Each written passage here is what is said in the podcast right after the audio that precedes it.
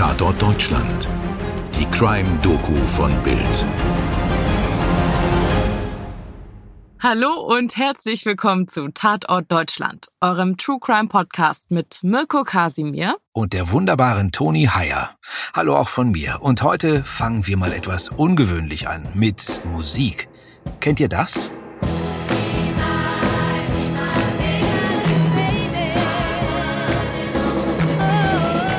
Ja, klar kennt ihr das. Und das ja auch.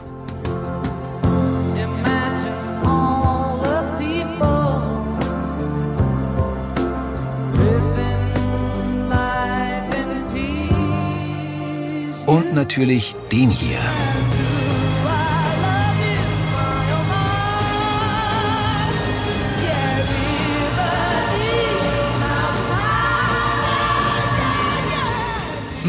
Tolle Songs und definitiv Lieder, die ihre Ära definierten. Also wirklich riesige Hits. Und wir müssen sie euch leider ein bisschen vermiesen. Ja, ich sag mal so, die Songs bleiben natürlich großartig und wichtig, auch wenn der Mann, der hinter diesen drei und unzähligen weiteren Hitsingles steht, alles andere als eine Lichtgestalt ist. Beziehungsweise war, denn er ist 2021 verstorben. Im Gefängnis, in dem er seit 2009 wegen Mordes einsaß. Phil Spector. Phil Spector, genau. Also eigentlich voll der coole Name. Klingt ein bisschen wie so ein Bösewicht aus einem James Bond-Film. Ja, aber es ist kein Künstlername, sondern der Name, unter dem er am 26. Dezember 1939 in New York geboren wird. Harvey Philip Phil Spector. Schon früh begeistert er sich für Musik. Als Teenager gründet er seine eigene Band, The Teddy Bears. The Teddy Bears. Das ist äh, mal definitiv kein cooler Name. Ja, da hast du recht, aber damals in den 50ern, da galten noch ganz andere Konventionen für Bandnamen. Da hat sich niemand Megadeth genannt oder Slayer oder The Killers. Naja, Killers hätte ja am Ende irgendwie noch Sinn ergeben. Aber das wusste in den 50ern natürlich noch niemand. Ein gemütlicher Teddybär war Spectre jedenfalls nie. Aber vielleicht sollten wir nicht so sehr auf dem Namen rumhacken. Die Teddybären landen jedenfalls 1958, da ist Spectre gerade 19, mit To Know Him is to Love Him einen Nummer 1 Hit. Viel Geld verdient das Trio mit dem Song nicht. Das landet nämlich bei der Plattenfirma. Und vielleicht ist das ein Grund, warum Spectre bald von der Bühne hinter die Regler eines Mischpuls wechselt und da auch eine Wahnsinnskarriere als Songwriter und Produzent hinlegt. In den frühen 1960ern entwickelt er den Wall of Sound, eine ganz neue Produktionstechnik, bei der mit Orchesteruntermalung, Effekten und dem Kopieren und Übereinanderlegen von Gesangs- und Instrumentenspuren eine, tja, Klangmauer geschaffen wird, die die Zuhörer mit ihrer Wucht förmlich erschlägt. Was den Sound anging, war sein großes Vorbild nicht die damalige Popmusik, sondern Richard Wagner. Ja, das passte dann wohl ganz gut. Und er selbst nannte seine Produktionen ja auch Symphonien für Jugendliche. Phil Spector wird eine lebende Legende. Er führt die Runettes zu ihrem Mega-Erfolg Be My Baby, den wir am Anfang schon kurz gehört haben. Er arbeitet mit den Rolling Stones, den Beatles und später solo mit George Harrison, Paul McCartney und John Lennon, mit Tina und Ike Turner. River Deep Mountain High, den haben wir am Anfang auch kurz gehört. Mega-Song und tausendfach gecovert. Er arbeitet mit den Ramones und Leonard Cohen.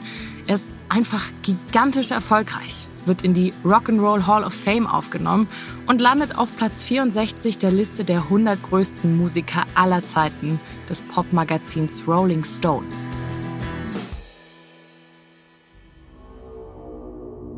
Und dann, am 3. Februar 2003 gegen 5 Uhr morgens, geht bei der Polizei in Alhambra, Kalifornien, ein Notruf ein. Hi, my name is Adrian. I'm uh, doing the driver. I think my boss killed somebody. Please, can, can you send me a... Uh, my boss killed somebody? Yes, sir. Yeah. Das ist Phil Spectors Fahrer Adriano de Sousa, der vor Spectors Anwesen gewartet hat. Er habe einen Schuss gehört. Dann sei Spector aus dem Haus gestürmt, habe mit einem Revolver herumgefuchtelt und ihm zugerufen, er habe wohl jemanden umgebracht. De Sousa wählt die 911.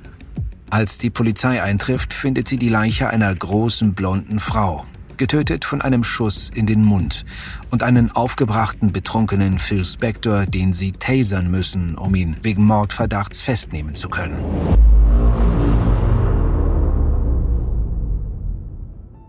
Die Tote ist Lana Clarkson, Schauspielerin. In den 80ern ist sie eine der ganz Großen in der B-Movie-Szene. Man könnte sagen, dass sie für dieses Genre beinahe so stilprägend ist wie Spectre für die Popmusik. Die Auftritte der großgewachsenen, durchtrainierten und sehr attraktiven Frau in Filmen wie Barbarian Queen, Warrior King oder Amazon Woman of the Moon sind legendär. Ja, ich muss zugeben, mir sagen diese Titel leider gar nichts, aber das muss nichts heißen. Naja, ist auch egal. Es sind wohl eher keine Oscar-Kandidaten gewesen und nichts, was das Prädikat besonders wertvoll erhalten hätte. Aber hey, Lana hat Erfolg, jede Menge Fans und sie hat deutlich mehr drauf, als sich leicht bekleidet und schwertschwingend durch Fantasy-Filmsets zu metzeln. Vor allem in Komödien kann sie zeigen, was sie kann. Allerdings überstrahlt ihre Rolle als Barbarenkönigin Amethea alles andere. In den 90ern beginnt ihr Ruhm zu verblassen. Sie ist jetzt über 30 und damals bedeutet das leider für Schauspielerinnen oft das Karriere aus. Jupp. Typen kriegen Charakterrollen, Frauen dürfen gehen. Naja, also zum Glück ändert sich das langsam und es gibt eine ganze Menge berühmter, älterer, sogar, ja, alter Schauspielerinnen. Die Sache mit dem Karriereende, die spielt in diesem Fall doch noch aber eine wichtige Rolle. Anfang 2003 arbeitet Lana Clarkson im House of Blues, einem Restaurant und Veranstaltungsort in West Hollywood. Am 3. Februar versucht jemand, sich in einen für eine private Feier abgesperrten Teil des Restaurants zu schleichen. Clarkson hält die Person auf. Sie können dort nicht hinein, Ma'am, sagt sie. Denn sie glaubt, es mit einer Frau zu tun zu haben. Ein Kollege klärt sie auf, das sei Phil Spector. Der sei Gold für den Club. Der dürfte überall hin. Der Name sagt Lana nichts, aber sie entschuldigt sich. Tut mir leid, Miss Spector. Autsch. Ja, das muss wehgetan haben. Denn dieser Mann fand es ganz sicher nicht lustig, dass ihn jemand für eine Frau hält. Mhm, das werden wir später noch sehen. Aber erstmal verzeiht er Lana den Fauxpas. Und er lädt sie ein. Nach der Arbeit soll sie doch einfach zu ihm kommen, auf sein Anwesen, sein Castle, sein Schloss, wie er es nennt. Und das ist keine Übertreibung. Lana zeigt anfangs wenig Lust mitzugehen, aber Phil Spector ist niemand, der ein Nein akzeptiert. Irgendwann willigt Lana schließlich ein, auf einen Drink mit zu ihm zu kommen, und Adriano de Sousa fährt die beiden zu Phil Spector Castle. Eine gute Stunde später fällt ein Schuss Lana Clarkson ist tot. Was geschieht in dieser einen Stunde und vor allem in den letzten Sekunden? Ein Unfall, sagt Phil Spector. Ein versehentlicher Selbstmord. Später korrigiert er diese Aussage. Es sei ein bewusster Selbstmord gewesen. Eine Frau, die ihrem vergangenen Ruhm nachtrauerte, habe sich im Haus des berühmten Phil Spector getötet, um etwas von seinem Glanz zu erhaschen. Ja, und dass sie tot ist, das scheint ihn wenig zu kümmern. Er betrachtet es eher als Affront gegen ihn. Wie kann diese Schlampe es wagen? beschwert er sich bei den Beamten. Ja, cooler Typ. Im Sinne von absolut gar kein cooler Typ. Phil Spector, der Mann, der so viele unsterbliche Liebeslieder geschrieben und unter anderem auch produziert hat, der verachtet Frauen. Und weil er nicht ohne sie leben kann, versucht er sie zu kontrollieren und klein zu halten. Ein Beispiel ist seine Beziehung zu Veronica Bennett, Frontfrau der Ronettes. Die beiden führen eine jahrelange Beziehung, ohne dass Veronica ahnt, dass Spector bereits verheiratet ist. Er selbst ist dagegen extrem eifersüchtig. 1966 touren die Ronettes mit den Beatles durch die USA. Sie sind auf dem Höhepunkt ihres Ruhmes und Veronica ist nicht dabei. Ihre Cousine muss für sie einspringen, weil Phil ihr verboten hat, mit den Beatles auf Tour zu gehen. Er vermutet, dass John Lennon etwas von ihr will. 1968 heiraten Veronica und Phil und sein Kontrollwahn nimmt immer schlimmere Züge an. Er sperrt sie praktisch ein. Es gibt die Geschichte, Also wir können sie nicht mit hundertprozentiger Sicherheit bestätigen, aber es gibt diese Geschichte, dass Veronica nur dann allein zum Shoppen in die Stadt fahren durfte, wenn auf ihrem Beifahrersitz eine Aufblaspuppe sitzt, die als Phil Spector verkleidet ist. Naja, also exzentrisch war der Mann, ohne Frage. Und eifersüchtig, wahnsinnig eifersüchtig und kontrollierend. Ja, es gibt auf jeden Fall eine Menge gruseliger Geschichten über seinen Umgang mit Frauen. Aber die machen ihn natürlich noch nicht zum Mörder. Und tatsächlich deutet einiges darauf hin, dass Lana Clarkson sich selbst den Revolver in den Mund gesteckt und abgedrückt hat. Spector, so sagte es aus, sei aus dem Raum gegangen und als er zurückkam, habe er den Selbstmord nicht mehr verhindern können. Er habe etwa drei Meter von ihr entfernt gestanden, als es passierte. Ja, aber da sind einige Ungereimtheiten. Vor allem die Aussage seines Fahrers. Also, dass Spector selbst gesagt habe, er habe vermutlich jemanden umgebracht. Im Prozess, der erst im Jahr 2007 beginnt, Spector bleibt in den Jahren dazwischen gegen Kaution auf freiem Fuß, wird diese Aussage eine zentrale Rolle spielen. Und vor allem der Verteidigung helfen. Denn es gelingt ihr, die Glaubwürdigkeit des Zeugen in Frage zu stellen. De Sousa stammt aus Brasilien. Seine Muttersprache ist also Portugiesisch. Da sei es ja wohl sehr leicht, etwas misszuverstehen. Das zweite wichtige Argument der Verteidigung ist das Leben von Lana Clarkson. Spector habe kein Motiv gehabt, sie zu töten. Lana Clarkson hingegen, so stellen die Anwälte es dar, jeden Grund, sich umzubringen. Ihr Stern war dabei zu sinken. Sie musste in einem Club arbeiten, um über die Runden zu kommen und konnte nicht hoffen, noch einmal als Barbarenkönigin auf die Leinwand zu kommen. Außerdem taucht ein Schriftstück auf, das ihre tiefe Depression belegt. Ja, und das ist ein Text, den sie in ihren Teenagerjahren geschrieben hatte. Also mehr als 20 Jahre vor ihrem angeblichen Selbstmord. Aber die Verteidigung greift nach jedem Strohhalm. Denn die Anklage, die hat viel bessere Argumente aufzubringen.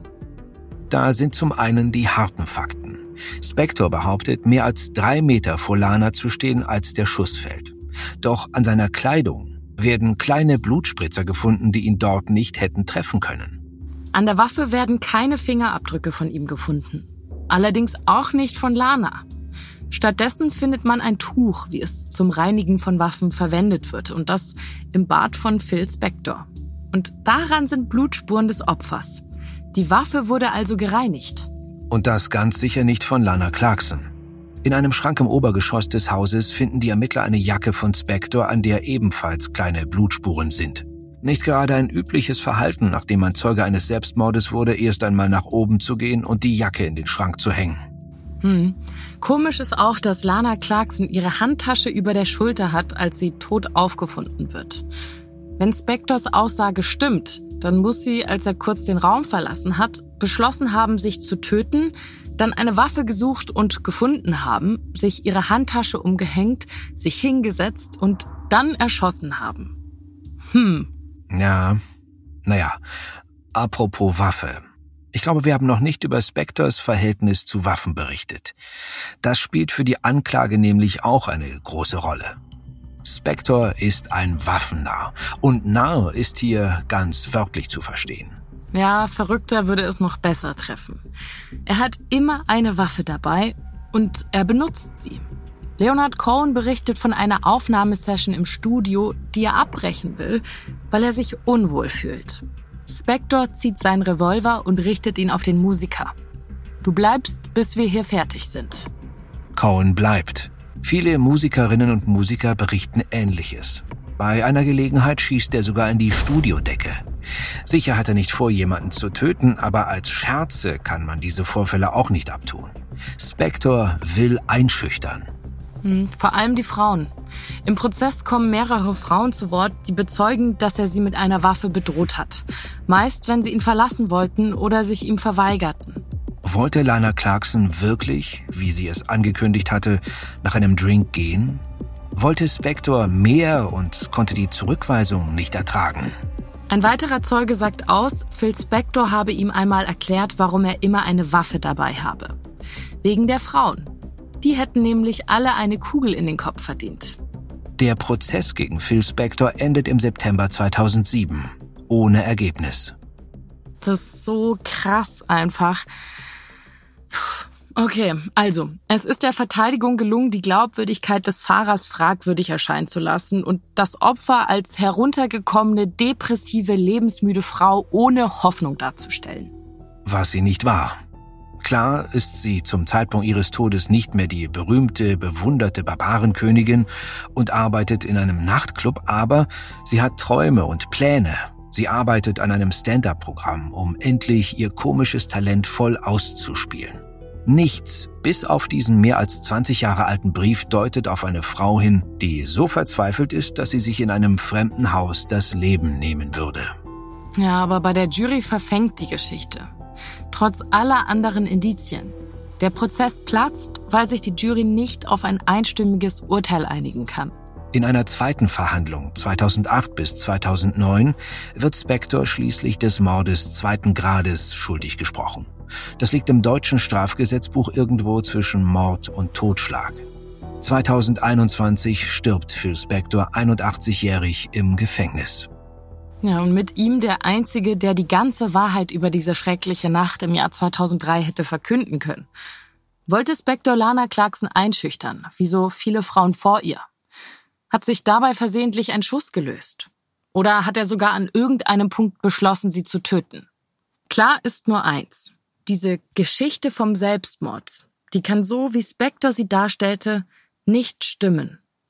Und damit sind wir am Ende unserer heutigen Geschichte und unserem Ausflug in die Musikgeschichte. Für unsere heutige Ausgabe haben wir Artikel von NBC News, Welt, Delamar, CNN und BBC verwendet. Außerdem Episoden der amerikanischen Podcasts Hollywood Crime Scene, Dark Hollywood und The Generation Y Podcast. Danke fürs Zuhören und bis zum nächsten Mal. Eure Toni und euer Mirko. Dir hat diese Folge von Tatort Deutschland gefallen? Du bekommst von True Crime einfach nicht genug. Dann hör jetzt in unsere weiteren Folgen rein. Hier warten mehr als 200 spannende Fälle auf dich, wie das Verschwinden von Rebecca Reusch, der Prozess gegen O.J. Simpson oder die Entführung von Ursula Herrmann. Wir hören uns bei Tatort Deutschland.